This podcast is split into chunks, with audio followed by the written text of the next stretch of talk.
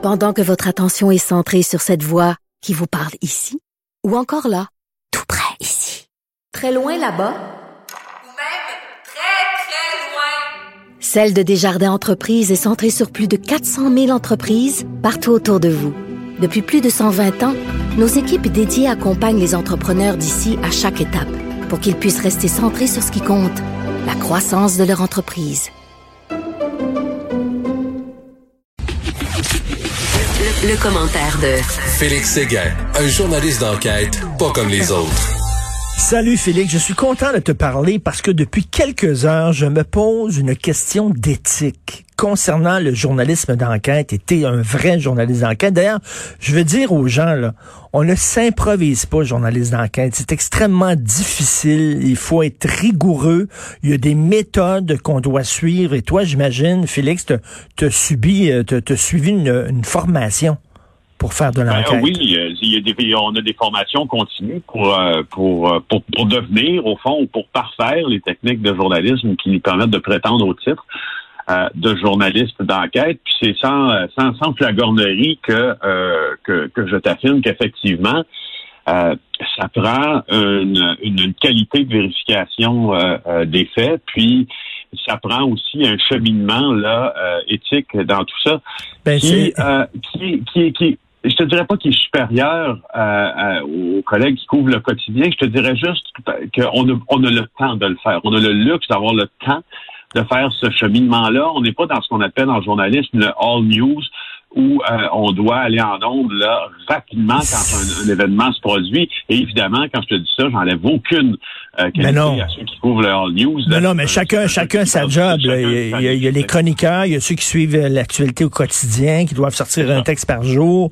Il y a des gens comme toi, journalistes d'enquête, vous êtes libérés, vous prenez comme un, un, un pas de distance et justement, euh, bon, il faut que tu recoupes les informations. Il y a des techniques aussi pour inter interroger, interviewer les gens, pour leur faire dire, euh, les amener à, à, dire certaines, à révéler certains faits qu'ils veulent tenir cachés. C'est quasiment comme une enquête Et là-dedans, j'imagine qu'il y a un volet aussi éthique. Et là, la question que je me pose avec tout ce qu'on apprend sur l'UPAC, ça a l'air que ce serait peut-être des hauts dirigeants de l'UPAC qui auraient coulé des informations.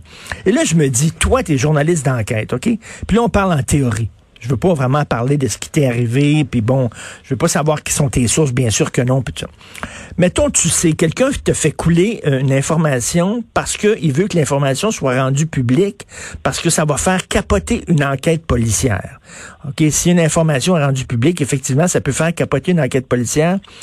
Toi, comme journaliste, qu'est-ce que tu fais? Est-ce que tu dis, hmm, cette information-là est importante, euh, c'est d'intérêt public, je dois la sortir, puis après ça, on verra ce qui arrive, ou tu dis, ben non, je la sortirai pas, je vais dormir dessus, puis je vais je la sortirai pas parce que ça risque de faire capoter une enquête policière. Quel, comment, comment, c'est quoi la décision que tu prends là-dedans? Ben, je vais, je vais t'expliquer, puis ça me dérange pas de te citer même euh, ce qui est arrivé dans le cas de, de, de plusieurs des, des, des scoops qu'on a sortis au bureau d'enquête, puis euh, de, de, certains scoops aussi là euh, qui en cause euh, mettre des, des, des, documents policiers, publier des documents policiers dans, dans, le journal ou à la télé. Tu sais, lorsque on est le bénéficiaire euh, d'une fuite médiatique, mmh. d'une information privilégiée, on doit toujours, comme journaliste, se poser cette première question.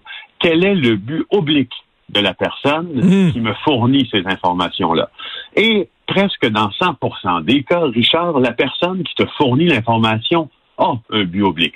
Soit qu'elle en veut à la personne qui est accusée dans un procès ou dans un autre, soit qu'elle veut que au contraire, soit qu'elle euh, a de la sympathie pour cette personne-là et qu'elle euh, veuille qu'elle soit innocentée, soit qu'elle est euh, soit qu'elle en veuille euh, à plus grand que tout ça, un système qui ne fonctionne mmh. pas comme il faut, soit qu'elle en veuille à quelqu'un euh, dans sa dans sa propre direction, soit qu'elle en veuille à ses collègues. Tu comprends que mmh. le spectre des raisons qui peuvent motiver euh, une fuite comme ça est très large. Alors, tu dois te poser la question, j'y reviens, du but oblique.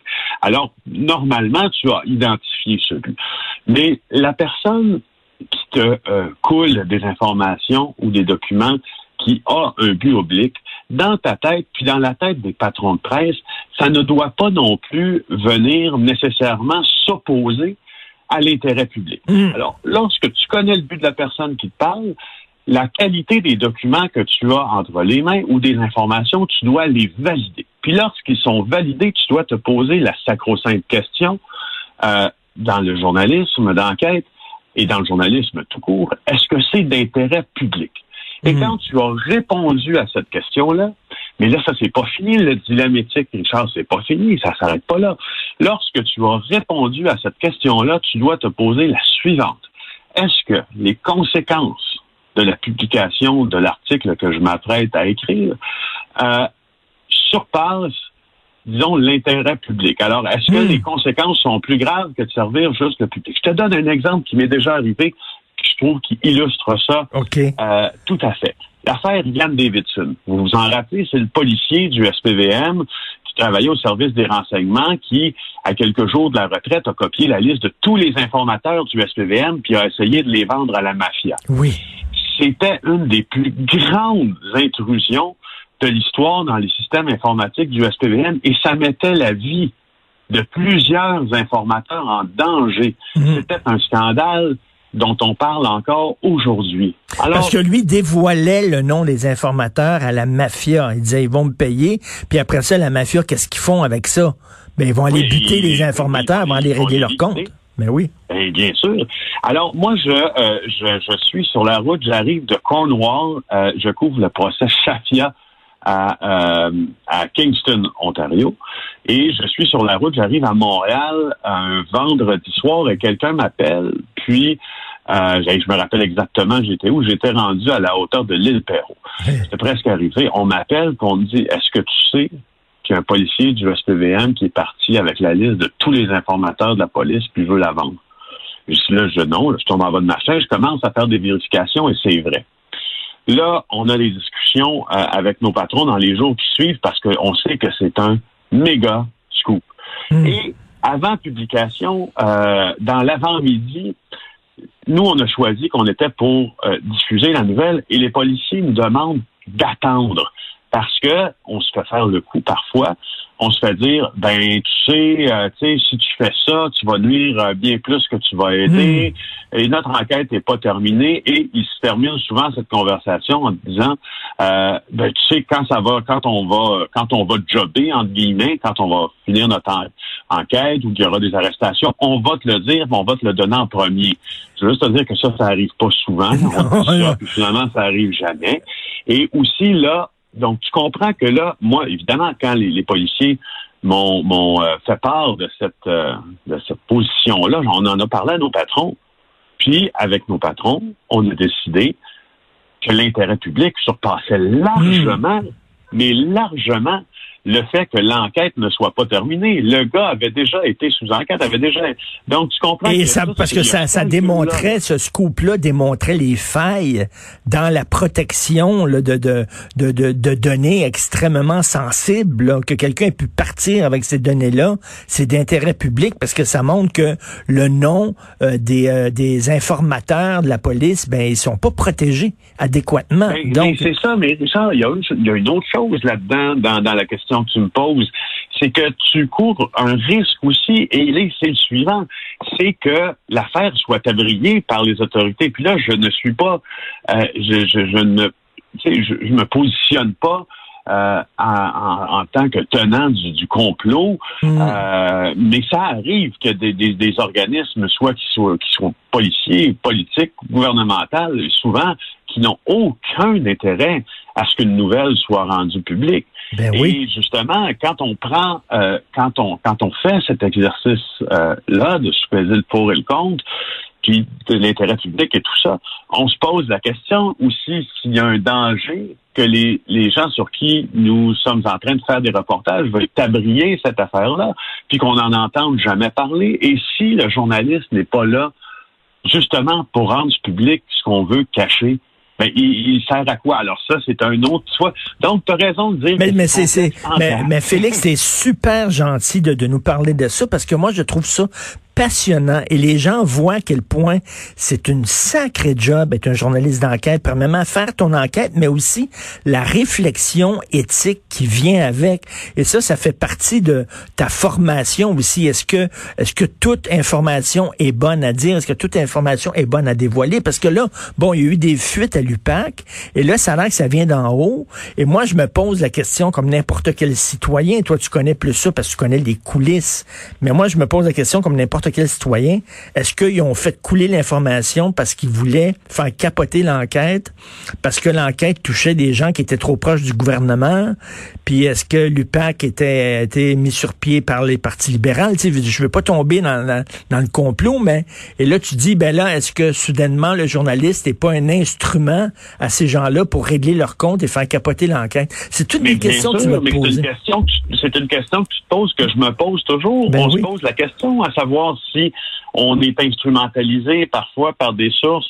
Euh, et dans le cas de, la nouvelle qu'on publie ce matin au bureau d'enquête, c'est justement celle à, laquelle tu fais allusion dans le, jugement sur euh, les délais déraisonnables euh, qui ont fait capoter le procès de, Nathalie Normando. Le juge Perrault dit que les fuites, je le cite, dans un jugement qualifié de savant par les procureurs de, de Mme Normando, il dit les fuites résultent d'une action concertée des hauts dirigeants mmh. de l'UPAC pour des motifs personnels et obliques. Regarde ce qu'on trouve dans cette citation-là du juge Perrault, le but oblique, mmh. Richard.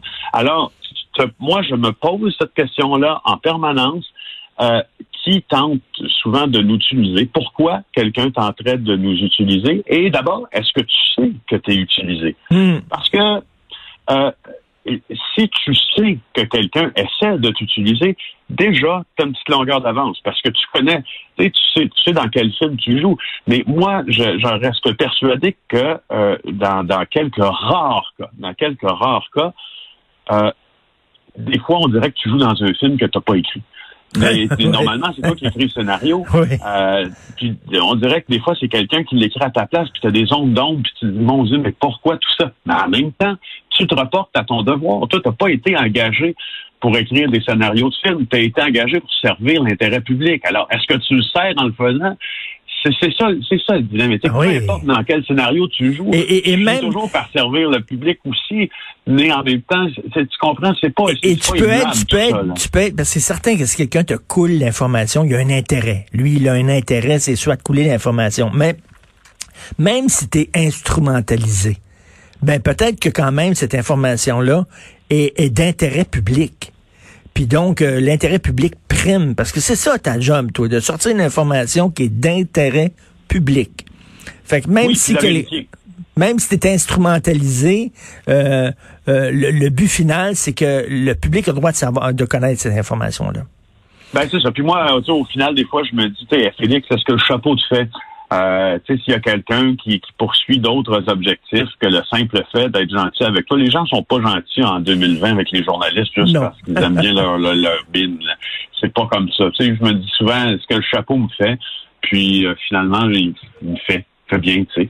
Alors, euh, continuons, puis continuons sur cette cette lancée-là, puis faisons juste en sorte de toujours se poser les questions que je viens de te mentionner pour garantir aux gens qui on s'adresse qu'on se les ait posées puis que le résultat de ce questionnement-là est dans le journal le matin ou à la télé le soir, puis c'est le minimum que l'on Et, et comme tu dis, le toi, tu as une formation continue, c'est-à-dire que de temps en temps, tu vas, euh, tu vas, mettons, à des formations, tu rencontres des gens qui te permettent d'affiner, euh, de mettre au point tes techniques d'enquête, de réfléchir, tout ça.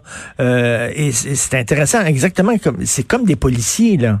C'est une méthode oui, à. Comme des policiers. Le consortium des journalistes d'enquête, euh, Richard, qui fait euh, qui fait chaque année aux États-Unis, l'association ACG qui fait euh, qui fait des symposiums, qui tient des symposiums, bon, qui n'auront pas lieu en présentiel, comme on dit cette année, mais chez qui tu peux dans lesquels tu peux consulter aussi des, des tes vis-à-vis journalistes d'enquête, notamment tu sais, dans les grandes émissions d'enquête américaines ou tu sais comme euh, comme Dateline ou euh, les gens qui à PBS, je ne sais pas si tu as déjà regardé cette émission-là, c'est une de mes favorites, Frontline. Oui, ben oui. Qui, qui, qui, qui, qui nous euh, qui nous passe toujours, ma foi, des qui, qui accouche toujours de produits extrêmement rigoureux, fouillés, intéressants, puis les sujets sont bien choisis. Alors quand tu côtoies aussi tes vis-à-vis comme ça, qui ont du métier, ben c'est, ça fait partie aussi. Tu sais, tu penses avec eux, tu, tu, te remets en question avec eux. C'est pour ça que c'est, c'est pour ça que c'est quand même cool le journalisme d'enquête. Ah oui, que, écoute. c'est- pas donné à tout le monde d'avoir le, tu sais, le temps de penser là. Euh, tu sais, au moins au final, quand j'ai ben, tu vas me dire c'est la vérité de la police, mais quand j'ai le temps de penser, euh, au, quand je serai devant le jugement dernier, je me suis dit que j'aurais été un peu moins con à cause de tout ça parce qu'on m'a donné le temps justement d'y penser.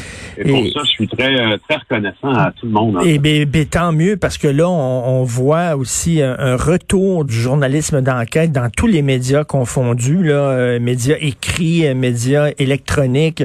On voit que les gens, euh, oui, c'est intéressant avoir des humeurs, avoir des commentaires, mais c'est encore plus intéressant d'aller au fond des choses, euh, de faire des liens.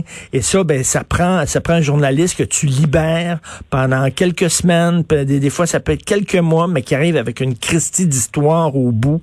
Euh, puis vous faites une sacrée bonne job, le bureau d'enquête.